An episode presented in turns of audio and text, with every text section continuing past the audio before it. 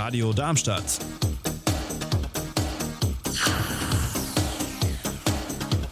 Radadadada.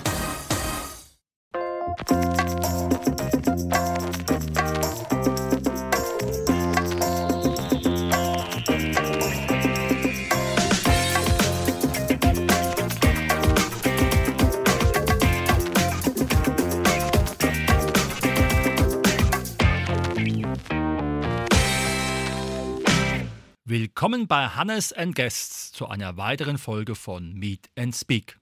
Heute aus Wiesbaden das neunte biblische Schlossgespräch mit der Verleihung des Fairplay-Preises des deutschen Sports. Die Deutsche Olympische Akademie hat wieder eingeladen und wir hören wieder im Interview spannende Persönlichkeiten und Menschen, die einiges zum Thema Fairplay und Sport zu erzählen haben. So, heute Leonie Ebert, Fechterin im Interview. Wir waren heute beim neunten biblischer Schlossgespräch. Was war für dich am beeindruckendsten? Ja, ich meine, diese, die Preisträger, das war natürlich ein total schönes Video, das auch gezeigt hat, wie viele Emotionen der Sport auch übertragen können und natürlich auch ein sehr emotionales Video danach mit äh, Rosi Mittermeier und deswegen gehe ich auch nach Hause mit dem schönen Gefühl, was Sport eigentlich ausmacht und was bewegt und ähm, ja, freue mich natürlich auch, dass es solche Sportmomente gegeben hat und zukünftig auch wieder geben wird.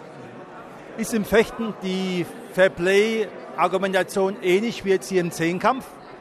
Ja, klar. Also Fechten ist natürlich ein Sport, da geht es sehr viel um Respekt. Wir grüßen uns vorher sowohl gegen dem Gegner gegenüber als auch dem Obmann und danach grüßen wir uns auch wieder ab, geben uns die Hand. Das hat sehr viel mit Respekt zu tun und ist element, eigentlich ja, elementar und deswegen ähm, ist es auch wichtig, dass wir im Fechten unsere Werte auch beibehalten und nach außen leben und nach außen tragen.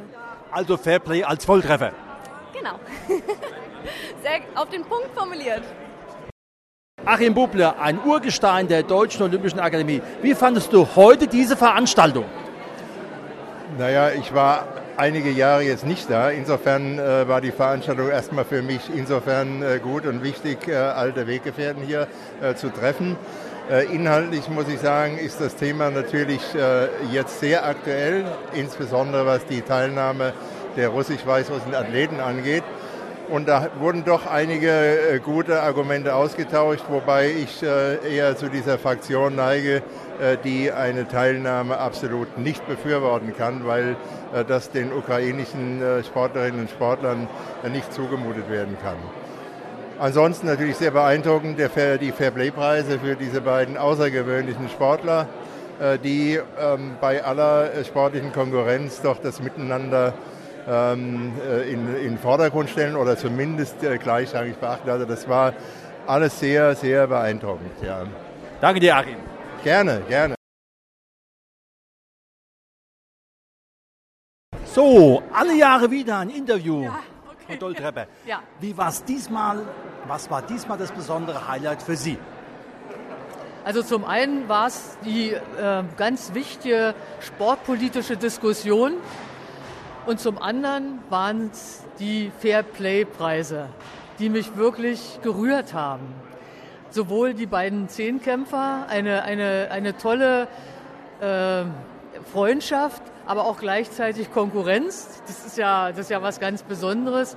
Aber besonders angerührt hat mich natürlich auch nochmal Rosi Mittermeier, mit der ich auch sehr eng befreundet war und die uns über viele Jahre eben auch als Fairplay-Botschafterin begleitet hat.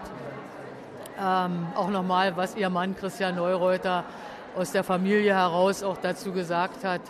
Ja, das hat, das hat, mich, sehr, hat mich sehr gerührt. Herzlichen Dank. Sehr gerne. Ich bin Kai Pfaffenbach, ich bin Fotograf der Nachrichtenagentur Reuters. Welche Kraft haben für dich Bilder? Bilder sind großartig in dem Moment, gerade journalistische Bilder, Sportfotografie, wenn sie Emotionen transportieren oder bei der Betrachterin oder beim Betrachter Emotionen hervorrufen. Ist es so, wenn man so durch die Linse guckt, dass man dann nicht mehr so viel mitbekommt, dass man so einen Tunnelblick hat, um genau den richtigen Klick für den Augenblick zu machen? Also man muss sich natürlich schon so ein bisschen konzentriert, gerade bei Sportveranstaltungen. Ich sage immer, Sportfotografie ist äh, die Königsdisziplin, weil man nur eine Chance hat. Mir hilft sicherlich, dass ich äh, Sport begeistert bin. Mein Sport war Fußball, da bin ich ganz begabt drin, aber die anderen Sachen mag ich auch ganz gern. Welche wären das zum Beispiel? Also ich fotografiere unglaublich gern Skispringen und Leichtathletik.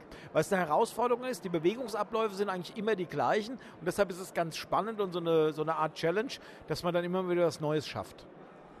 Ist man auch in dem Bild manchmal Fair Play zu erkennen?